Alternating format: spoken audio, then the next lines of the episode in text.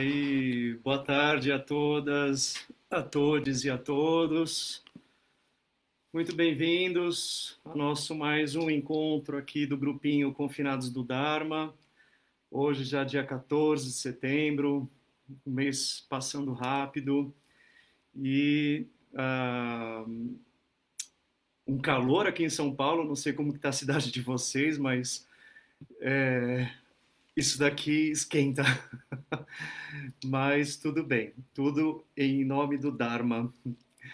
Muito bem, então, obrigado aos que estão participando aqui diretamente conosco, aos que vêm a primeira vez, bem-vindos, sintam-se à vontade.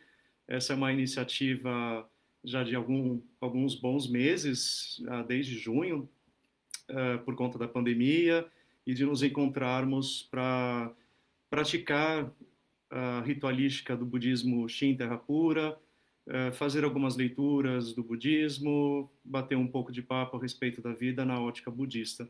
E já de algumas boas semanas, nós estamos fazendo uma leitura uh, despretensiosa, uh, bem tranquila do Shoshinge, do poema escrito pelo mestre Shinran, a qual nós vamos cantar daqui a pouco.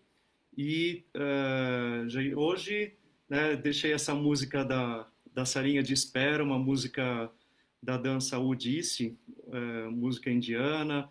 Eu adoro esse tipo de dança. Eu não sou muito versado na cultura indiana, mas eu lembro que há muitos anos atrás eu fui numa apresentação de uma dançarina chamada Madhav Mudigal, aqui no Sesc da Vila Mariana, e eu entrei em êxtase, eu achei fantástico aquilo. Se vocês puderem, depois procurem no, no YouTube mesmo, Odisse, com dois S, e veio o estilo de, de dança. Hoje eu estou acompanhado de uma furadeira aqui do lado, então vamos ver se eu consigo não perder o, uh, o prumo da fala, tá bom? Então não se espantem, não sei se vocês estão escutando aí, mas o meu vizinho está fazendo alguns buracos na parede, tá bom? Então, das boas-vindas aqui, Gustavo, boa tarde, Márcia, boa tarde, Paulo, Henrique, boa tarde, meus amigos da Argentina, Leandro, meu irmão, boa tarde, Ronei, boa tarde, Pedro, boa tarde a todos, Tiago, música carnática, não sei, não sei o que é carnática, é música indiana da dança Odissi. Depois você me explica o que é carnática. Confesso a minha ignorância, desculpa. E sim, da Argentina tá fresco, né, Paulo? Opa, bacana. Espero que sua mãe também esteja bem, que eu sei que ela participa com a gente. Curitiba quente, esfumaçada, a fumaça do Pantanal, né? Pois é, diz que amanhã vai cair a temperatura, né, em boa parte do país. Deixa eu fechar aqui antes que essa cortina voe para a vela e cause um incêndio aqui na, na sala. É Mara, exatamente. E não é Mara de Maravilha, né? É Mara de Mara mesmo, Kaliuga, né? Então, é, vocês têm aí o nosso livro de ritualística, né? A gente vai primeiro recitar o Tissarana e depois o Xoshingue e continuar hoje com análise desse poema. E essa música é proposital porque é, é, a gente vê o primeiro patriarca da, da escola Terra Pura, que é Nagarjuna, um mestre indiano lá do século II, século III da nossa era. Então, é, por isso que eu pus essa essa música de fundo, né? Dança de Orissa. E Tiago, a minha intelectualidade não vai não vai tanto não conheço Orissa. Eu conheço como dança Odissi. Não sei se é a mesma coisa. Então eu puxei aqui no meu uh, na minha playlist e deixei de fundo. Confesso que eu não conheço, não sou versado. Desculpa. Depois você me explica, tá bom? Então vamos lá. É, primeiro Tissarana e depois o Xuxingue.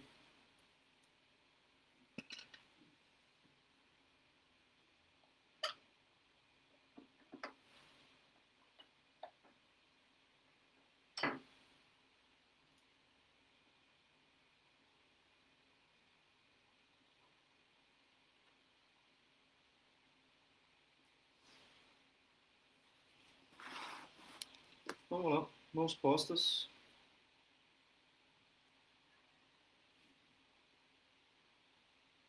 Buda Saranam.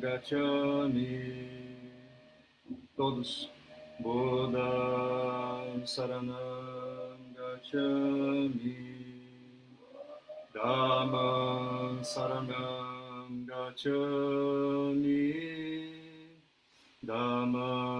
Saranam Gacchami.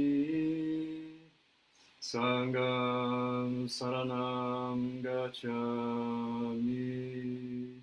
Sangam Saranam Gacchami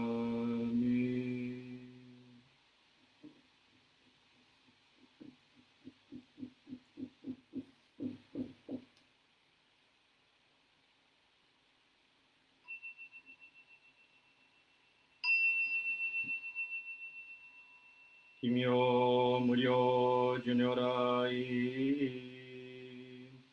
ナム不可思議故、法蔵菩薩に実在世自在用部所、刀剣勝負浄土院、国土人間自然幕交流無常主所願、情報系右大偶勢、五行死有死所住、十世妙所文字法、不法無量無縁故、無下無体公園の少女歓喜知恵故、高田南市無所故、超日が故障人生、一切群上無故障。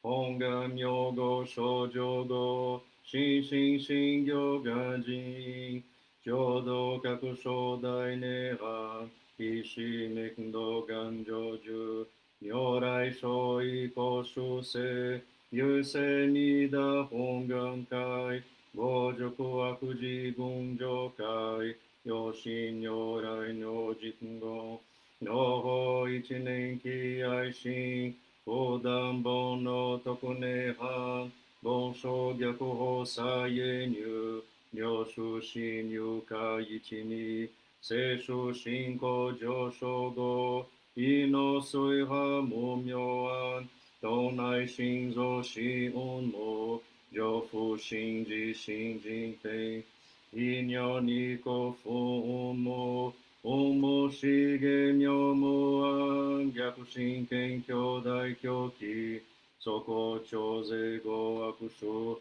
一切税幕本部に、門師如来偶税が、僕語古代小下者、税人形踏んだりけにだ部本が年俸、邪剣教魔なく主上、信行十字人にな、南中市南昔、インド祭天子論下、中華自治域史こそ、現代証拠聖書意、妙如来本税要記、釈迦如来両合戦、一種五妙、南天寺古流十大寺主とせ、宿の財派を無権、 Sensei Daijo Mujoho, Shokangi de Shoaraku, Kenji Nangyo Rokuroku,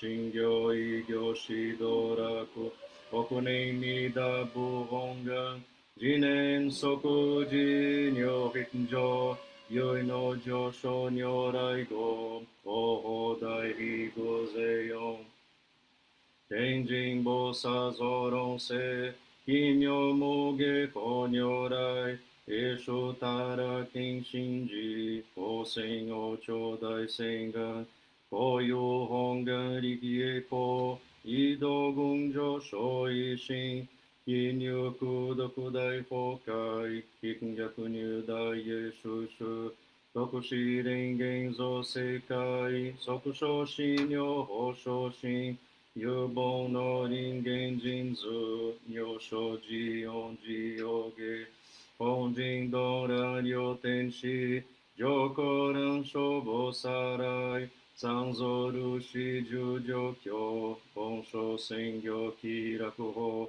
天神菩薩論中下、報道因果見性が、大げ猫ゆたりき、少女新人ゆい新人、枠前本部新人法、承知生じ即涅槃、必死無量光明道、小少女回復系、同社系衝動難所、唯妙浄土活入、門前時期変言書、永門特語感染症、三歩三神系音言、ゾマホメドビイソゾアクチグゼイシアンニョカイソニョカ全土独名不所以法愛上三両逆悪法名名語権人年介入本願大地界行者少女今後新狂気一年総合、用意大と逆三人即所保証市上楽、原神公開一代表、偏気安養管理祭、先祖出身反戦人、法家二度小弁流、極十悪人為勝負、大薬剤非摂取中、煩悩証言水風権、大非無権上昇が、本人言公明仏教、連民全幕本部に、新宗教商工編集、戦略本願語悪性、現代生自林伝芸、下地議場異所し、即入弱上無意楽、一新人に納入。ご兄弟自主死と、上妻無変極辱悪、同族自主武道心、よいか心し、い、い、こそせ。ナモアミダボ Oh.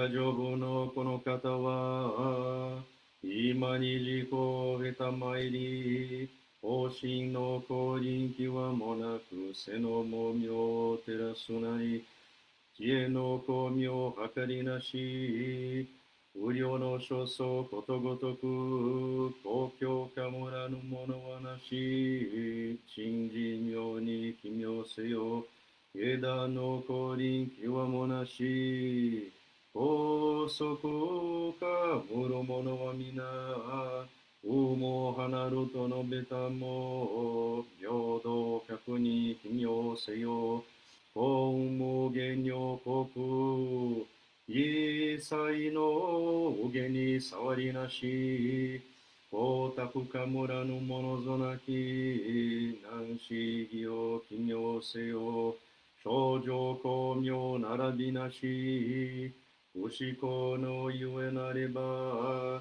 一切の合計ものぞこりぬ、必教へを奇妙せよ。仏教所よ最大一、法営の部と名付けたり、三蔵の国は開くなり、大用具を奇妙せよ。願にしくどく、平等聖祭、同母大神、往生安楽あこ。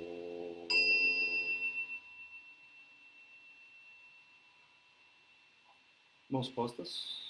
Namo Amida Butsu, Namo Amida Butsu, Namo Amida Butsu, Namo Amida Butsu.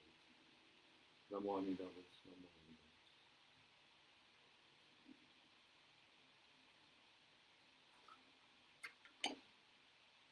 Namo Amida Butsu, Namo Amida.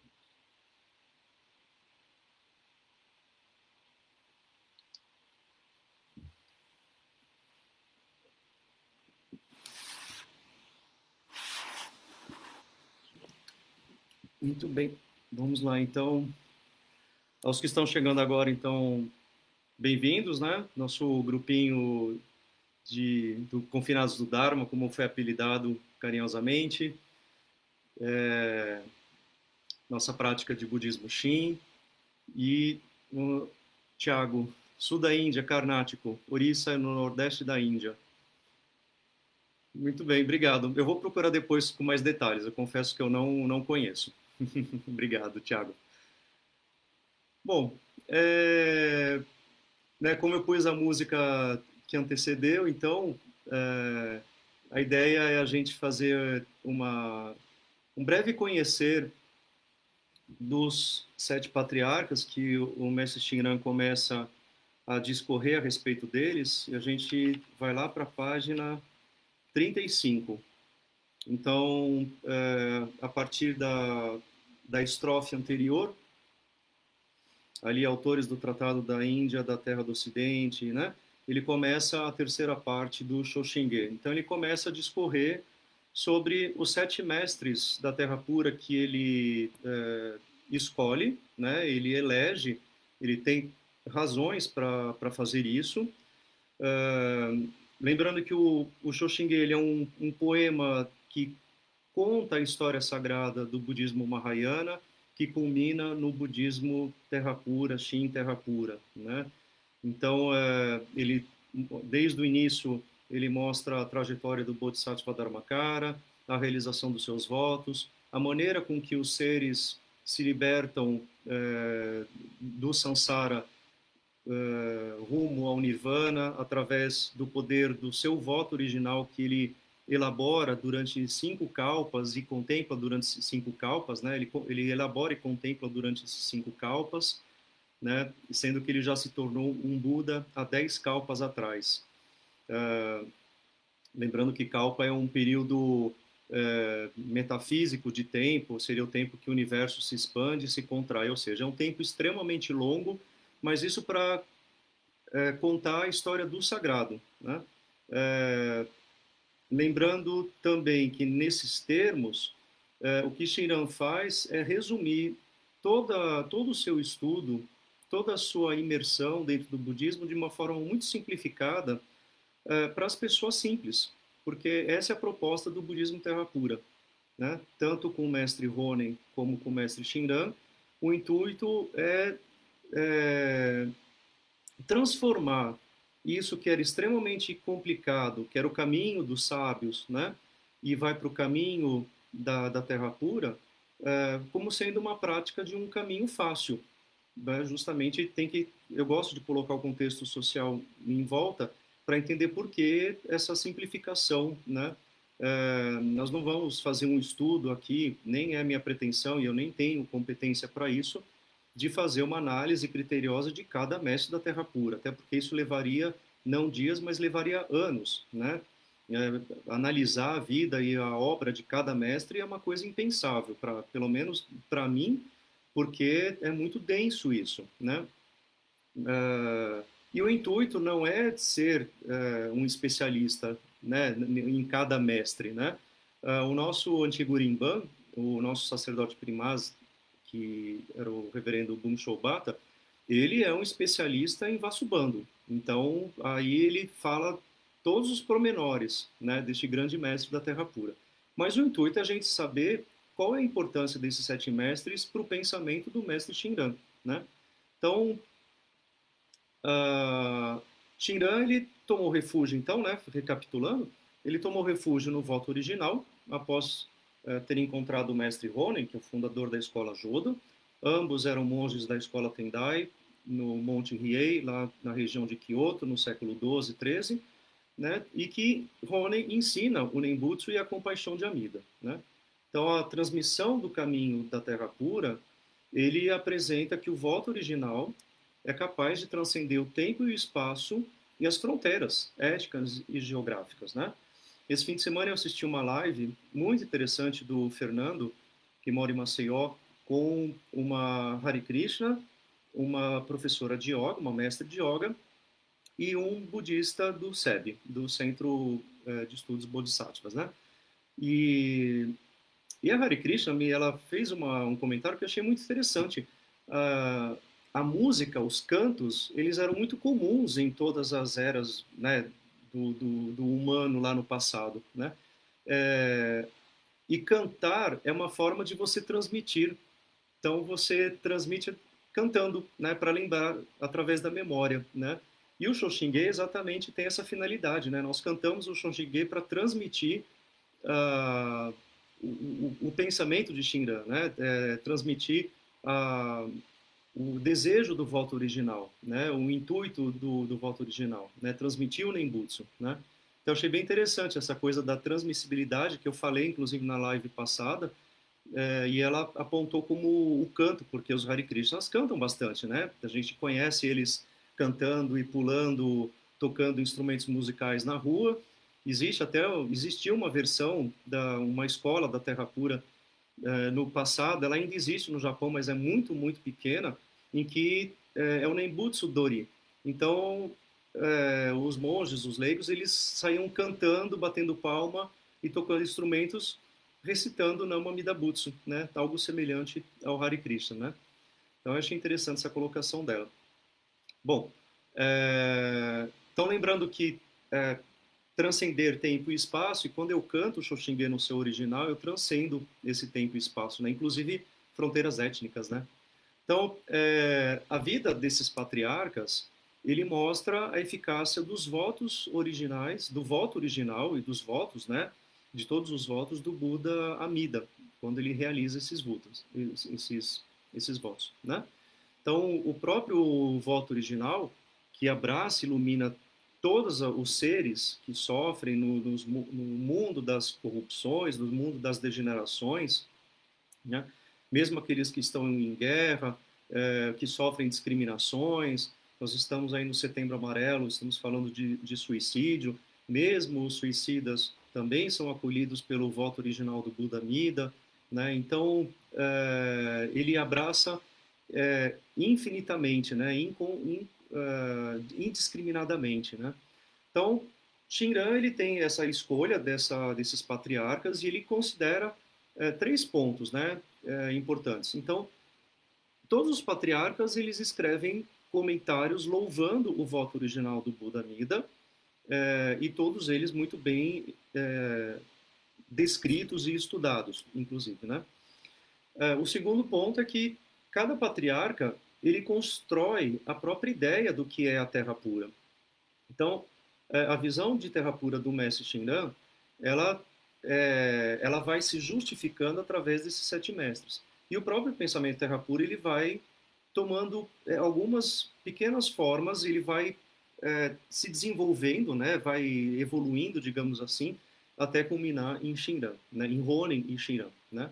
Então, é, por exemplo, dos sete mestres, né, que ele correlacionou as ideias, dá para fazer um resuminho aqui. É, Nagarjuna, que fala sobre o caminho da prática difícil e da prática fácil, Vasubandhu, que toma refúgio na, na mente una, Tan Luan que fala sobre o poder, o alto poder e o, outro poder, Dirik e Tarik, Tao Shou que fala sobre a eficácia desse caminho da terra pura em relação ao caminho dos sábios, Chantal que decide é, descartar as outras práticas mistas e tomar refúgio unicamente no voto original, Genshin que fala que a prática do Nembutsu é exclusiva sobre as demais práticas, e Rony, então, que também é, estabelece por definitiva, a escola da terra pura e a prática exclusiva do Nimbutsu. Né?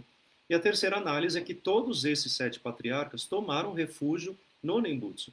Então, é, eu comentei em outros momentos né, que é, às vezes eu escuto em grupos, né? Nossa, mas eu nunca ouvi falar de budismo terra pura, né? É, tá, tá iniciando no budismo, mas não não conhece ou então, né? É, mas portanto o budismo terra pura é uma das maiores expressões do budismo em toda a Ásia, né? Só que a gente encontra uh, o conceito de terra pura em diversas escolas budistas, só que eles são mais um dos conceitos, né? Uh, os tibetanos têm o conceito de terra pura, mas existem escolas que se dedicam exclusivamente a esse conceito, né? Então, é, a gente vai começar ali então com o Nagarjuna. Deixa eu pegar o texto de volta para a gente né, falar a respeito dele. Uh, então, começa assim, né? Então, Shakya, que é o, Buda Shakyamuni, ou seja, o Tathagata, é um epíteto para Buda, né? no Monte Lanka pregou a multidão que no sul da Índia o grande ser Nagarjuna se manifestaria no mundo, destruindo totalmente as opiniões sobre o ser e o não ser. Né? Então, aqui é apresentado é, o Bodhisattva Nagarjuna, é, um grande expositor da suprema doutrina do Mahayana. Né? É, ele, ali no século II, século III, um grande filósofo religioso. Ele também é o, o, o patriarca né, de oito grandes escolas do Mahayana, um dos homens mais influentes da sua época, uh, versado em, em ciências, né? Ele, ele se converte ao budismo Theravada e depois toma refúgio uh, no, no Mahayana e é o fundador da escola Madhyamika, a escola do meio, né? Que eu nem ouso a entrar nesse assunto porque ele também é bem complexo, né? E o intuito uh, é a gente entender o, o, que o que Nagarjuna contribui dentro da prática do do mestre Shinran, né? Então aqui ele destaca é, que as práticas difíceis elas se caracterizam pelas práticas meditativas através do poder próprio, né, de Riki, ou seja, é para atingir a purificação da mente eu preciso desenvolver um esforço meu, né, um esforço próprio. E a prática fácil, a contemplação e a recitação do nome do Buda, ou seja, o Nembutsu, Namo Amida Butsu, Namo Amitabha, né? Então, é, a gente vê aqui o primeiro, num primeiro momento, os termos que Shinran usa constantemente, Dirik e Tarik, né? ou seja, o outro poder. E o outro poder é um poder que não o meu. É, se ele é um poder que não o meu, ele é o poder do Dharma, o poder do, do, do Buda. Né? Então, o poder do Dharma personificado através da narrativa de um Buda. Né? Então, ele recomenda que o caminho fácil ele é acessível por todos, porque, eu, por exemplo, é, se eu precisasse realizar alguma prática mais rigorosa, ascética, eu preciso estar num tempo, numa posição, eu preciso estar num, num estado mental específico, eu preciso uh, realizar mudras ou cantar dhanis ou seja lá o que for. Então isso me, isso me colocaria dentro de um, de um molde, né? E ele, ele considera como caminho fácil porque ele, pode, ele não requer esforços e nem tempo para isso. Então, é, o Nembutsu pode ser recitado a qualquer instante. Eu posso estar deitado e recitar o Nembutsu, eu posso estar lavando louça, recitar o Nembutsu, eu posso caminhar e recitar o Nembutsu, eu não preciso de alguma coisa é, específica para isso, né? Simplesmente algo que me brota para ser cantado, né? E ele constata também que é, por ser um caminho fácil, lembrando que nem todos possuem a força de vontade e disciplina necessária para essas práticas rigorosas, né? Eu sempre gosto de lembrar daquela senhorinha corcunda, agricultora de 87 anos lá no interior do Japão, né? Como que essa senhora vai realizar práticas ascéticas rigorosas para atingir o nirvana? Né? Então, o budismo terra pura ele vem com essa pegada de um budismo mais alternativo, é, um caminho mais alternativo, né? É, e é um budismo de massa, né? Como já coloquei em outros momentos, tá bom? Então, é, eu não sei se eu falei a data, né? Ele é do século II, entre século II e século III da, da nossa era, certo?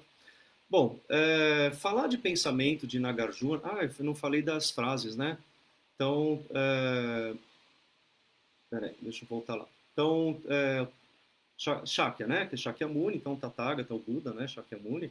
Então, no Monte Lanka, que é uma, é um monte que existe, um monte alto, seria uma alta montanha é, na região do Sri Lanka, esse sutra que, que é escrito é, uh, posteriormente, né, cerca de 400 anos da nossa era, ele é escrito, ele narra, assim como outros sutras que são escritos, não na, na época do Buda, mas eles escrevem para contar o que aconteceu, né? Então, é, ele prevê, existe aí uma questão profética, né?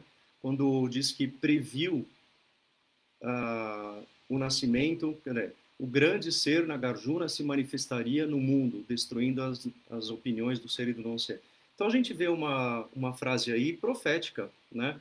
Que o Buda Shakyamuni previria, né? Ele previu que num tempo vindouro aparecia um grande ser que destruiria as noções errôneas. E isso é contado né, é, dentro do Sutra Lankavatara, o, é, o Sutra da descida do, do Monte Lanka, e foi composto cerca de 400 anos da nossa era. Né? Uh, existem uh, traduções tibetanas e chinesas né, que podem explicar amplamente no, detalhamento desse, desse ponto. Né? Uh, deixa eu voltar aqui. Então, é uma, o Monte Lanka então, é uma montanha alta do, do Ceilão, que é o antigo, uh, que é o atual Sri Lanka, né, uma ex-colônia britânica, e ele conta então que esse uh, nesse local nasceria um ser Nagarjuna, mas ele não nasce no Monte Lanka, né? É, ele nasce no sul da Índia, né? Ele estaria no Monte Lanka, né? Mas, como diz o professor Ricardo Mário, é, a pregação do Dharma nesse ponto aí do Monte Lanka, até porque ele não foi até o Sri Lanka, o Buda Shakyamuni não vai até lá, mas ele se trata de uma ficção literária, né? E a gente vê bastante é, pontos né, de ficção dentro da, dos sutras também, né? É, no Buda, no Sutra da Contemplação, quando conta que a Vainha Vaideri ela suplica para o Buda e o Buda ele sai voando da onde ele está pregando no centro da cidade, vai até o alto da torre para pregar o, Dharma é, para a Rainha Vaideri, certamente é uma ficção. Né? O Buda não saiu voando. É, a gente, na, na, época, poderia se acreditar. Hoje a gente não conseguiria acreditar que a pessoa sairia voando né, de um lugar ao outro. Né? Assim como, sei lá, em outras tradições religiosas também tem essas ficções. Né? Mas era uma maneira poética para mostrar a magnitude do, do evento. Né? Então, uh, é nesse sentido, tá? Então a gente não leva ao pé da letra, né? Então, uh, Nagarjuna ele é um, um, patriarca venerado pelas oito escolas, como eu, como eu coloquei. É considerado até um segundo Buda, né? Por que não pensar também? E era filho de é, Brahmanes, né? Uh, o que mais falar dele? Né? É, dentro do budismo Zen, ele é considerado um patriarca também da transmissão do Dharma, né? o 13 terceiro patriarca, e claro que ele compõe a sua grande obra é, Madhyamaka Sastra, é o Tratado da Via Média. Eu recentemente comprei um livro, ainda não li, e eu já vi que isso vai ser um grande desafio e fica para quem quiser, né? Acho que certamente alguém já deve ter visto ou tido, então, né, o versos fundamentais do caminho do meio, né? Então, assim, pelo volume, a gente já vê que não é nesses 20, 30 minutos que a gente vai entender o pensamento nagarjuniano, né? Então o intuito é só ver qual que é o, o que concerne a ele, né? É, dentro do pensamento de Shinran. E evoca, né, como sendo o primeiro mestre, né? Então, Nagarjuna ele pretende é, sintetizar os ensinamentos do Buda. Ele fala da questão do, da vacuidade, né, é, do sunyata, né, dentre as interpretações é, que se fala da, da, da realidade nihilista uh, ou da interpretação da, da, substância, da essência da realidade, né? A gente pode voltar em alguns conceitos de origem, originação dependente, interdependência, né? Que é amplamente é, defendido por ele, né? Então ele defende que a eliminação né, dos pontos de vista teóricos, né, seja a síntese do pensamento budista, né, ou seja, a vacuidade.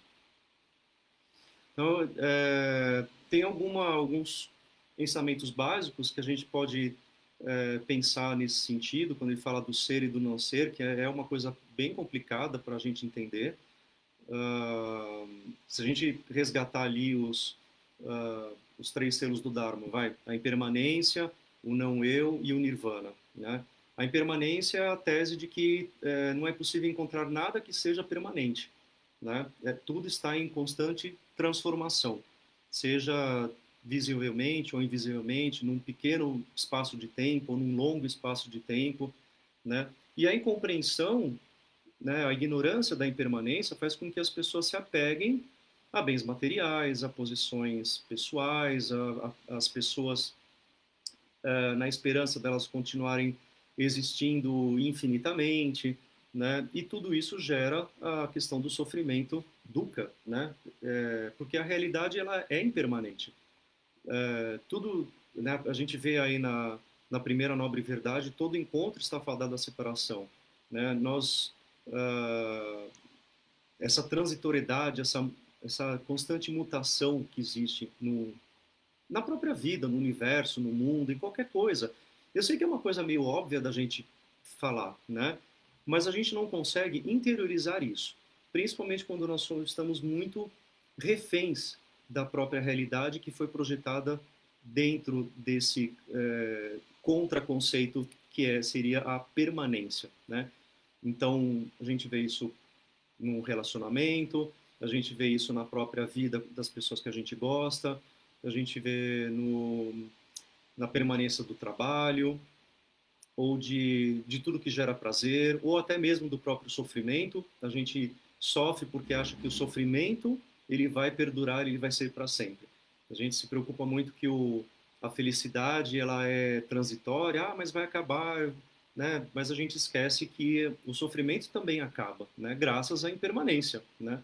Imagina se tudo fosse permanente, né? Não ia dar, não ia ser nada bom, né?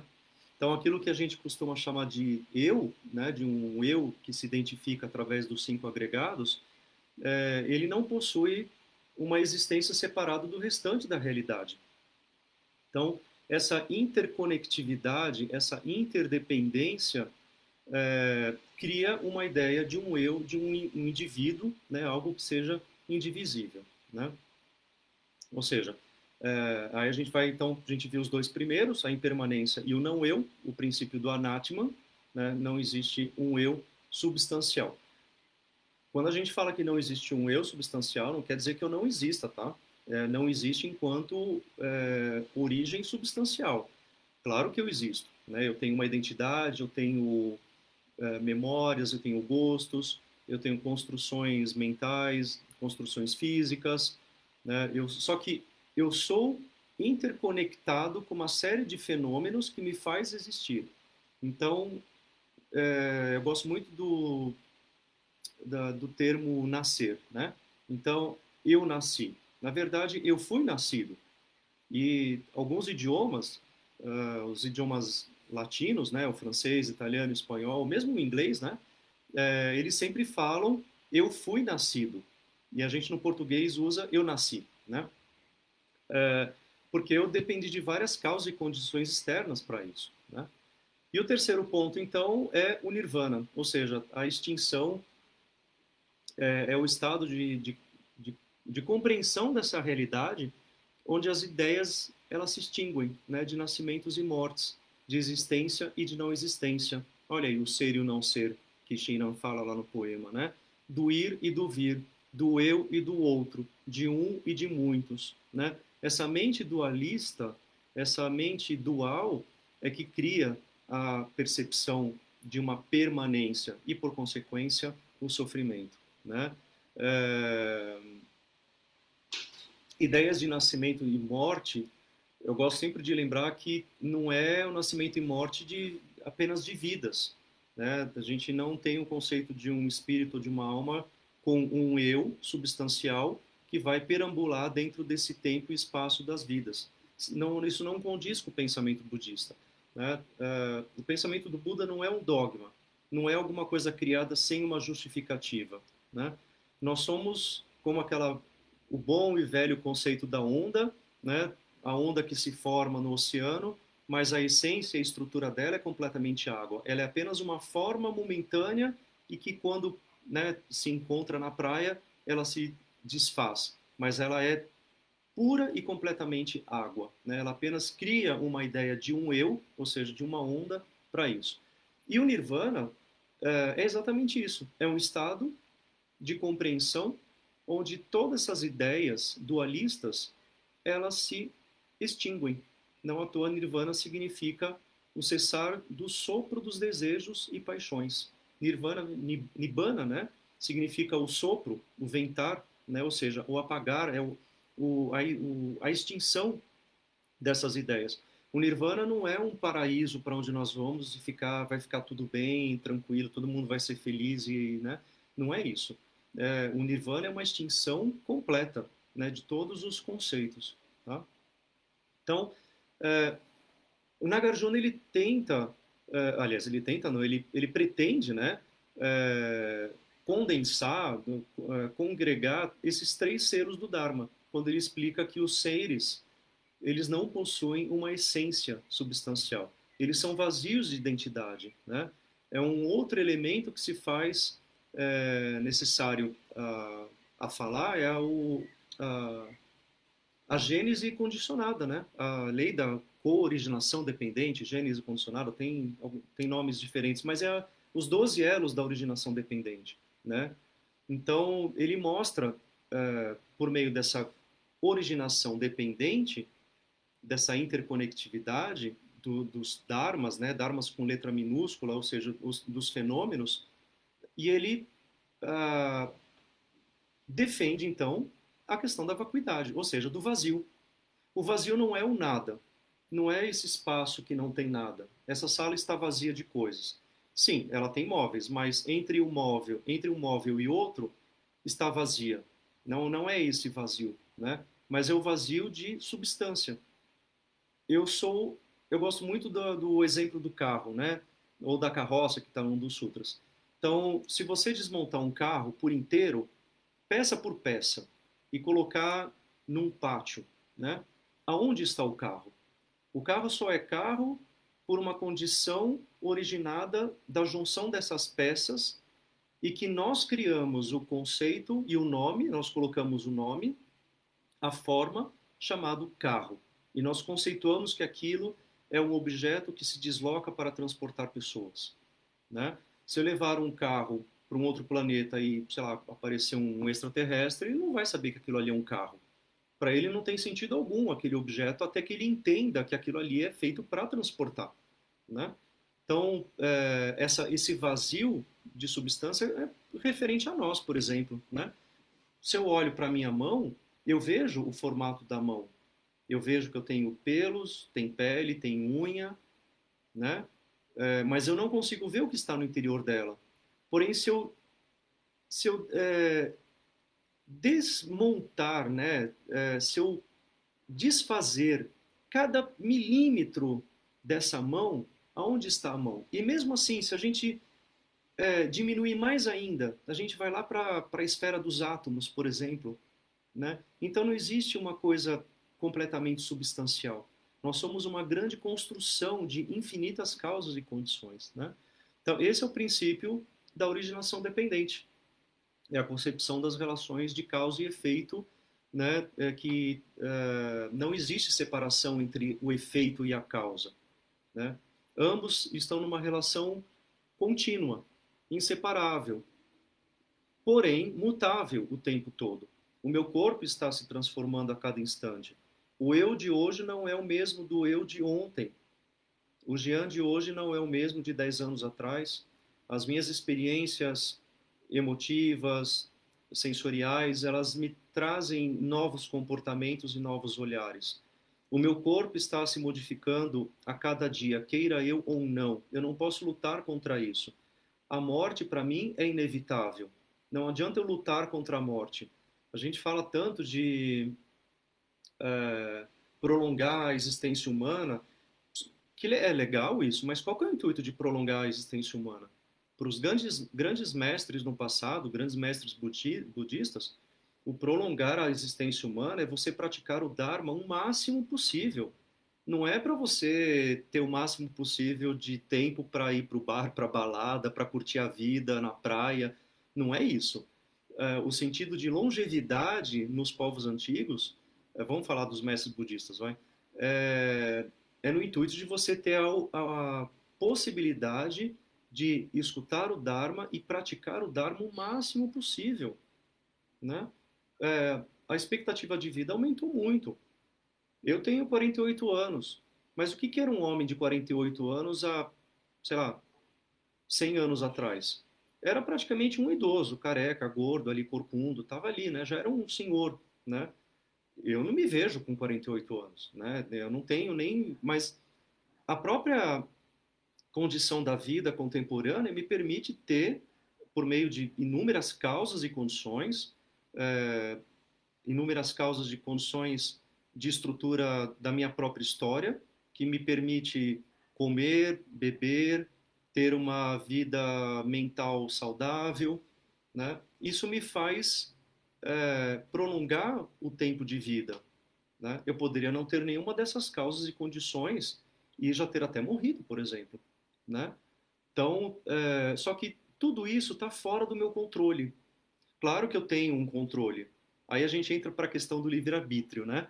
É, a gente tem livre-arbítrio até a página 3 de um livro de 700 páginas.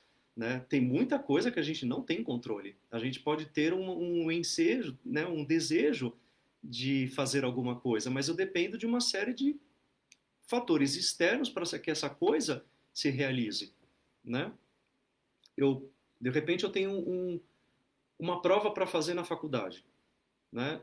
É, entre a minha casa e a faculdade, eu tenho ruas, eu tenho carros, é, tem grandes avenidas, é, eu estou no controle do carro, mas se eu cair num trânsito completamente travado, eu não tenho controle e eu vou perder a prova.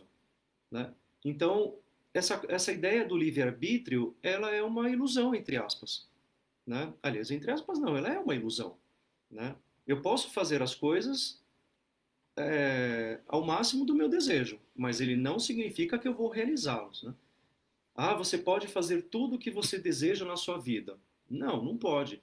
Essa ideia né, do, sei lá, algo semelhante ao conceito do, do segredo, né, do, do, do filme Segredo, de que você basta você pensar que você consegue, você pode tudo. Isso, eu acho que isso, na verdade, é uma grande invenção do mundo é, capitalista, consumista, no sentido, né, é, esse mundo de coach que você vai, você consegue, você pode, você é dono de você, você é dono da sua vida, você nada disso é pensamento budista, né?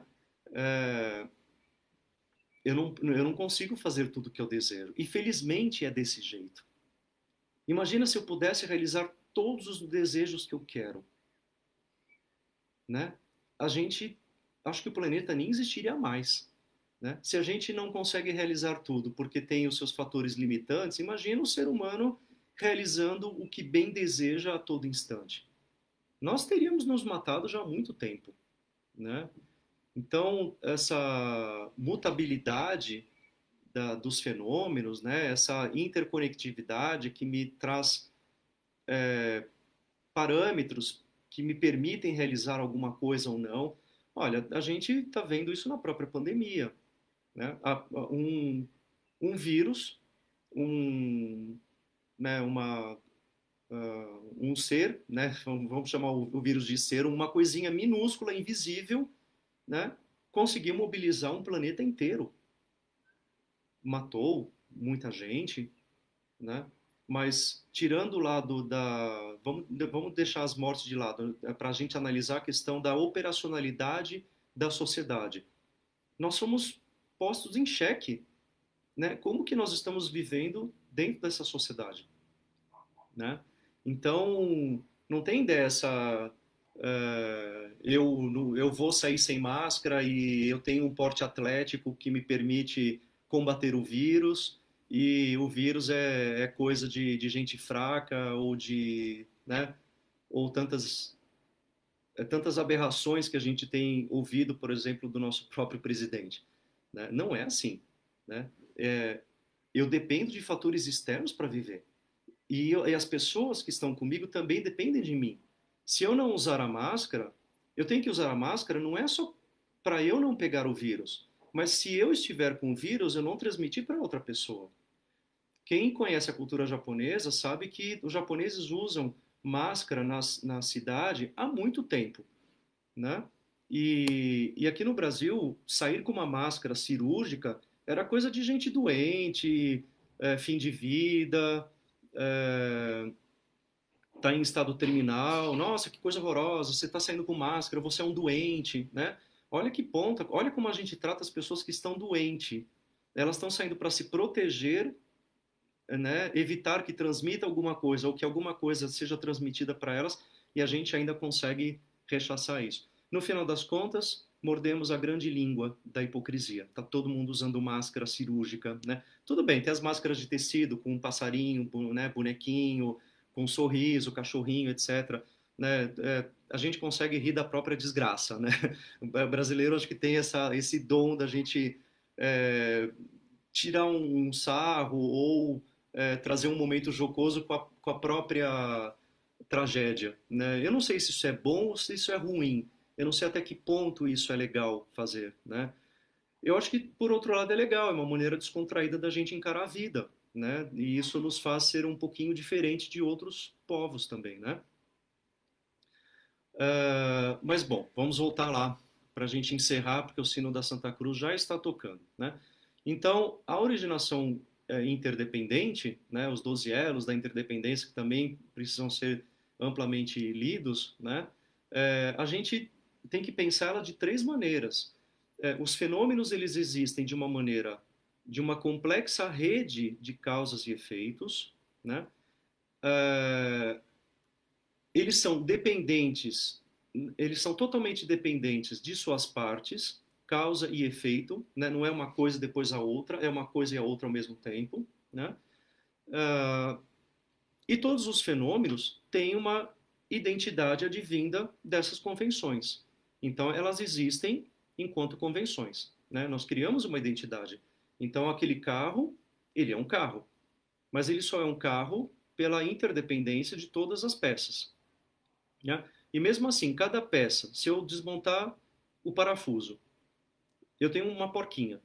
Se eu, se eu conseguisse destrinchar aquele parafuso em partes mínimas, ele também só é um parafuso porque ele é um aglomerado de é, minério, de, de ferro, de aço, sei lá que material que é aquilo, que dá o formato de uma porquinha, né? de um, um parafuso, ou seja lá o que for. Né? Então, é nesse sentido que Nagarjuna ele discorre do seu pensamento, que é muito complexo, né? mas é, o mestre Shinran ele se apoia e a gente vai ver na, na próxima estrofe também outros pontos que Shinran se apoia em, em Nagarjuna é, para mostrar que todos os seres né, nós somos todos dessa mesma origem né, nós, nós costumamos dizer que nós é, voltamos para a terra pura quando alguém morre né? então ah, minha tia faleceu e ela foi embora para o outro lado. Na verdade, ela não foi para outra margem, ela voltou para aquela margem. Né? Há quem assemelhe é, o conceito de Amida em Alaya Vijnana, né? a grande consciência armazenadora. Mas isso é um conceito polêmico é, entre os grandes teóricos também da Terra pura. Tá? Então não, não vamos nos atrever também a pensar isso. Mas eu gosto sempre do bom e velho conceito da onda. Né? Nós somos seres com energia. É, esse corpo ele se desfaz. É, se eu for enterrado num, num, terreno qualquer, sem nada, sem caixão nem nada, vai, vamos supor. Né? Vamos, vamos pensar numa coisa mais prática. Vamos pensar num animal que morre no meio de uma floresta. Aquele corpo vai entrar em decomposição aquele corpo vai virar nutriente para a terra que vai alimentar por meio de um uh, da irrigação, por meio da água, né, das chuvas.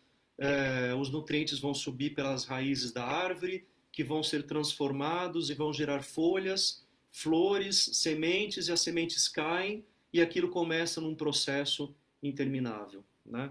Aí eu deixo aquele documentário que eu já comentei aqui, que é da uh, One Strange Rock, que mostra bem isso. Né? Quem é da área da biologia, da medicina, entende muito melhor do que eu estou explanando aqui. Né?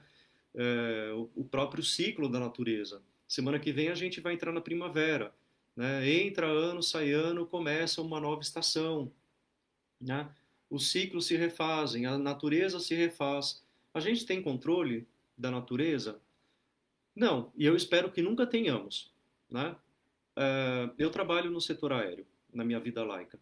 E a aviação é um setor que depende 99% da meteorologia. Então, logo, né, lá quando for dezembro, janeiro, a gente entra na, no período das tempestades aqui em São Paulo. E o aeroporto de Congonhas e de Guarulhos param por causa das chuvas. O nível da água nas pistas, quando atinge um determinado uh, volume, não pode ter pouso e decolagem porque o avião pode patinar e ele vai sair da pista, né? Então a gente precisa parar as operações da, desse desse aeroporto, né? É, e tem gente que acha um absurdo. Onde já se viu? Você tem que parar a operação do aeroporto porque está chovendo e o avião não pode pousar e decolar e eu preciso ir para o Rio de Janeiro assinar um contrato né, de 7 milhões de reais. Né?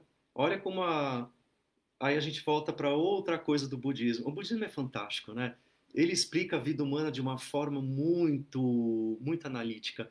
Uh, os três venenos mentais, né? A ignorância daquela pessoa é, que está aí é, uh, misturada com uma ganância, né? Ou seja, a ignorância de como funciona, né? A meteorologia, o aeroporto, ou talvez o cara até saiba, né? mas a ganância cega a pessoa e gera uma raiva. Né? Não são os três venenos mentais? Né? A ignorância, a ganância e a raiva. Né? Então, e é, e é assim que funciona o, o, ser humano, né? Assim que funcionam todas as coisas, nesse sistema cíclico, né? É, impermanente, né? Se refazendo, né? Nascendo e morrendo. Eu gosto sempre de lembrar que essa ideia do nascer e morrer não é só das nossas vidas, mas é o nascer e morrer das ideias, o nascer e morrer das alegrias, o nascer e morrer das tristezas, o nascer e morrer dos desejos, e que é graças a ele que não é ruim de toda forma, né? Não é ruim, mas o nosso apego, nos tornarmos refém desses ciclos de nascimentos e morte, é o que nos, nos leva ao sofrimento. Ah, o ciclo de nascimento e morte ele é necessário é, até pela nossa própria sobrevivência. É, se não for o ciclo de nascimento e morte dos meus desejos, por exemplo, o desejo da fome, eu não estaria sentado aqui falando com vocês. Né? Eu preciso ter fome para nutrir o meu corpo, para poder viver e atuar, e quando a energia começa a acabar, essa fome, né, ela dá um alerta ali no meu organismo e fala: "Oh, oh, preciso de comida. Vamos lá na cozinha fazer um lanche". Né? Então, o problema não é esses ciclos de nascimento e morte, mas o apego, se tornar refém desse ciclo de nascimentos e morte é que nos causa o sofrimento. Né? Então, é... bom, é bastante coisa, né? Então, isso que ainda nem né, comentei ainda para terminar a questão do Nagarjuna, a questão do, da vacuidade, né? Mas eu já tinha falado num, num outro, um outro momento, né? É, falei da distância da mesa e da, da cadeira e etc. Né? Bom, então essencialmente era isso. Né? Quem quiser uh, conhecer mais sobre Nagarjuna, né, uh, pode explorar aí na internet. É bem complexo, tá? É, é, bem filosófico, precisa ser muito intelectual assim para entender, porque é bem complicado, né?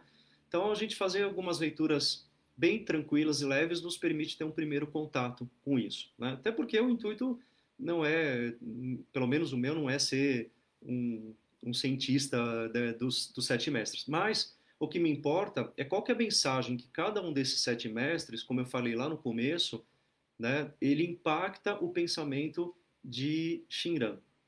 Né? Eu sempre lembro que Shinran ele vai uh, construindo o seu pensamento, que é expresso na obra, na obra magna dele, que é o Kyogyo Shinsho, é, como se fosse uma grande tese de doutorado. Ele tem que justificar todos os pensamentos dele e ele explora tranquilamente pelo menos 60 sutras para falar sobre o Buda Amida. Ele explora diversos mestres da Terra Pura do passado e escolhe esses sete mestres né, que nós começamos a ver hoje com Nagarjuna. Né? Tá bom? Então era essencialmente isso que eu queria falar para vocês, porque é muito extenso, não é exaustivo, né, é, requer bastante, é, bastante leitura, mas é o que é uma mensagem que eu sempre deixo. O que que isso leva? O que que toda essa leitura leva? Se ela não tiver a capacidade de mudar a sua vida, de modificar o seu sofrimento, você simplesmente acumulou informação. Tem uma frase é, de Shantiveda, o monge indiano, que ele diz assim: um, um burro que puxa uma carroça com é, sutras ou textos sagrados, né? É, é apenas um burro, né? De carga, ele continua puxando o sutra, né? Não adianta a gente ficar puxando intelectualidade. A gente precisa viver essa intelectualidade, né? Lembrando que não é a intelectualidade que leva à libertação do samsara, né? É, essa elucidação, essa experiência religiosa, ela sobrepassa a teoria. Ela, porque nós somos humanos, nós não somos teóricos, né? Nós precisamos da teoria para fundamentar o pensamento, mas nós vamos muito mais além disso, né? Tá bom? Então, era isso que eu queria passar para vocês. Não sei, vamos dar uma olhadinha nas mensagens aqui, se tem algum comentário, alguma pergunta. Rick, boa tarde. Uh, eu acho que é isso. Hoje não tive pergunta nenhuma, nem comentário, nem nada. Ok, tá bom então. então vamos lá. Então hoje vai ser mais curtinho, né? Já que a gente não tem é, provocações ou perguntas. E a gente volta na quinta-feira, então, para continuar falar um pouquinho mais de, de Nagarjuna, ver o que, que Shinran é, traz do pensamento dele, tá bom? Então, obrigado pela presença de vocês, pela participação. A live vai é, ficar disponível lá no canal do YouTube, Budismo Sem Fronteiras, é o nome do canal, junto com o blog que eu estou reconstruindo, né, é, com textos ou, ou, ou pensamentos, é, eu tento trazer sempre é, alguns. Tem bastante artigos de minha autoria, mas também tem também bastante textos de outros sites, né? Sempre com as devidas justificativas, né? E é uma maneira de contribuir, né? Com para quem está se aproximando do budismo, né? Dentro da minha pequena perspectiva do meu caminhar como eh, budista e como clérigo no que eu puder contribuir na minha, né, na minha percepção, tá bom? Então, obrigado. Wagner Sensei, obrigado. meu mentor hoje me acompanhou. Vamos ver se ele vai me puxar a orelha depois, né? Vamos ver se eu falei alguma bobagem. Fernanda Barcelos, boa tarde, obrigado. Né? E Márcia também, mas teve a Santa Cruz, teve, né? Tá bom? Gente, boa semana para vocês, muito obrigado. Cuidem-se bebam bastante água, está muito seco, né? E a pandemia não acabou e, e cuide-se também com a pandemia que ainda não acabou, apesar das curvas estarem baixando, né? De morte, de contaminação, mas não vamos dar margem para isso, porque os países que passaram com essa curva bem baixa estão retomando, né? Fernanda, hoje foi bem filosófico. Sim. Ah, eu esqueci de mostrar um outro livro que é bem interessante para quem está se aproximando do budismo, que chama A Espiritualidade Budista. São dois volumes. É um investimento que vale a pena, tá? É um livro bem completo, ele é escrito por várias mãos, são vários historiadores, budistas, tá? É, vale muito a pena. É um livro sério, uma obra muito bem elaborada, muito bem feita. Não é, é um livro é, muito erudito, né? ele não é um livro muito filosófico, ele mostra bem a história do budismo. O volume 2, ele fala especificamente da China, Japão, Coreia, né? fala também do Sudeste Asiático, numa linguagem bem tranquila. Tá? Então, eu sugiro para vocês, tá bom? E, Paulo, obrigado, então. Tá? Então, Namandapsu, Namandapsu. Um grande abraço para vocês. Fiquem bem. Até quinta-feira.